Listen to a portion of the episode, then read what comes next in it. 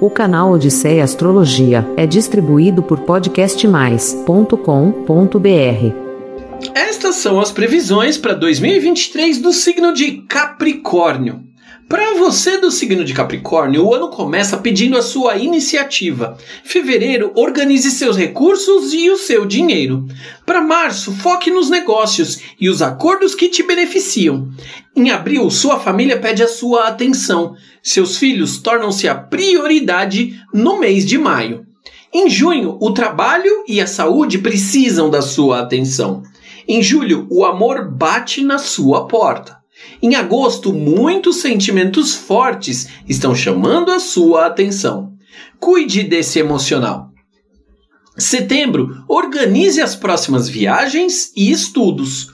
Outubro será muito importante para colher os frutos do seu trabalho. Novembro, encontre os amigos e dezembro, oriente a sua espiritualidade e o seu sexto sentido. Em relação a algumas outras forças que guiam as suas capacidades, algumas influências estarão presentes, junto com essas que eu acabei de falar. De janeiro a maio será importante focar no preparo para o futuro e nos seus recursos, e de abril a dezembro invista na compreensão e sensibilidade.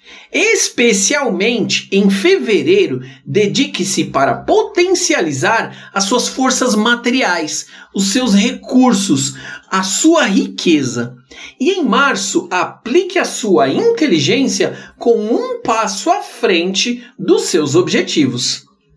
Estas previsões consideram o signo na sua pureza e sem outras influências. Para possibilidades específicas para você, é necessário calcular a sua lua, o seu ascendente, Mercúrio, Vênus e etc. E eu posso fazer esses cálculos para você. É só chamar na astrologia, porque quando você quer encontrar um bom caminho, você usa um mapa. E se você quer o melhor caminho, você usa o mapa astral. O canal Odisseia Astrologia é distribuído por podcastmais.com.br